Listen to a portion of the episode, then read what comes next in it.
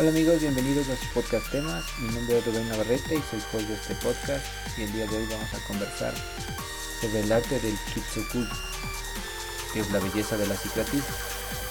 Es una práctica japonesa que está encargada de reparar fracturas de cerámica con resina de oro y nos habla directamente a todos de que a veces los defectos son más grandes que las virtudes.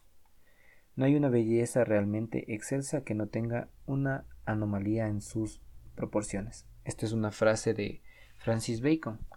Y es interesante este arte porque eh, enseña que las cicatrices a veces pueden ser un, regalo muy valioso. Entre la fanosa muchedumbre de las metáforas que se relacionan con la vida, la de la cicatriz es una de las que nos atañe a todas. El mundo se encarga de agrietarnos, de llenarnos de fisuras, y de ahí es donde reside para nosotros un crisol de posibilidades. La cicatriz se puede convertir en una ocasión para enfrentarnos al mundo, mas nadie ha planeado esta metáfora con tanta belleza y con tanta claridad como estos japoneses, que emplean el arte del kitsikui o el kitsikuroi. El kitsikui es la práctica de reparar las fracturas de cerámica con un barniz o una resina espolvorada con oro y plantea que las roturas o reparaciones forman parte de la historia del objeto y deben mostrarse en lugar de ocultarse y así poner en manifiesto su transformación y las cicatrices hacen que el objeto se embellezca. El poeta Rumi decía que la herida es un lugar por donde entra la luz.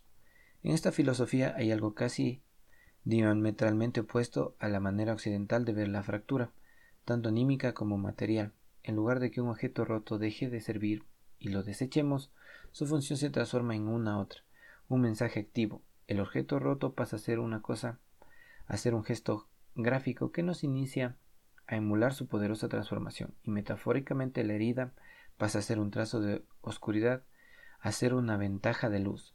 El kitsigui es un silencio y un manifiesto. Solo el tratar en un insolente doloroso con polvo de oro es aceptarlo como una raya luminosa en la piel de un tigre. Esta es una de las eh, prácticas que eh, realizan bastante los japoneses cuando eh, restauran algunas vasijas o materiales que fueron fraccionados para darles una nueva vida porque creen firmemente que las cicatrices no hay que ocultarlas, sino más bien son oportunidades para poder mejorar.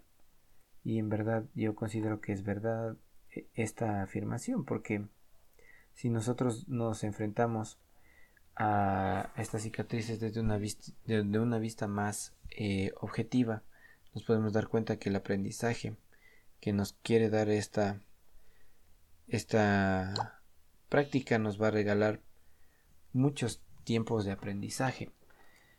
Y con esta parte quiero darles un, mensaje para enfrentar eh, los, los problemas con un enfoque diferente y valorar más bien los problemas como oportunidades. Porque siempre estamos en constante aprendizaje y a veces eh, el enfrentar un problema puede ser algo bastante complicado, pero nosotros podemos cambiar. Primero, debes proteger y, promover el bienestar emocional. Eso tiene que ser eh, primordial para ti, que debes estar emocionalmente estable para poder enfrentar y transformar los problemas en soluciones. Tienes que aprender a desarrollar cualidades y capacidades de una persona estratégica, un buen empleado, un buen líder para poder tener eh, esa forma de comunicar lo que estás aprendiendo, elaborar mejores eh, políticas de conocimiento personales para enfrentar esto. Tienes que fomentar un estilo de vida saludable. Está está comprobado científicamente que realizar actividades físicas te permite liberar tensión, mejorar la sensación de bienestar y tu autoestima. Por lo tanto, es crucial promover los hábitos saludables como eh, por ejemplo, ir en bici a tu oficina, subir las escaleras, dejar de coger el ascensor, entre otras, ¿no? Y eso te puede facilitar un poco el tiempo para desarrollar muchas actividades.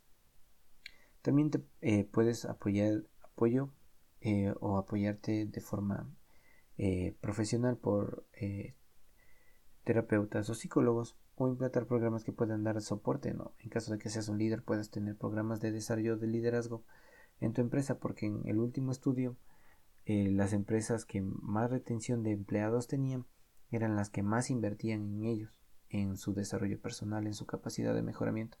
Pese a que quizás no son las que mejor pagaban a estos empleados, eran las que más felices tenían a sus empleados. Entonces las empresas podían retener y tenían una buena eh, recepción tanto del servicio al cliente como del manejo de procesos en su empresa. Entonces, ¿por qué no invertir en el desarrollo del personal o el equipo de trabajo con el que te encuentras para poder desarrollarte de mejor forma tú como profesional y encargarle tu empresa a profesionales que tú mismo puedes ir formando en el tiempo?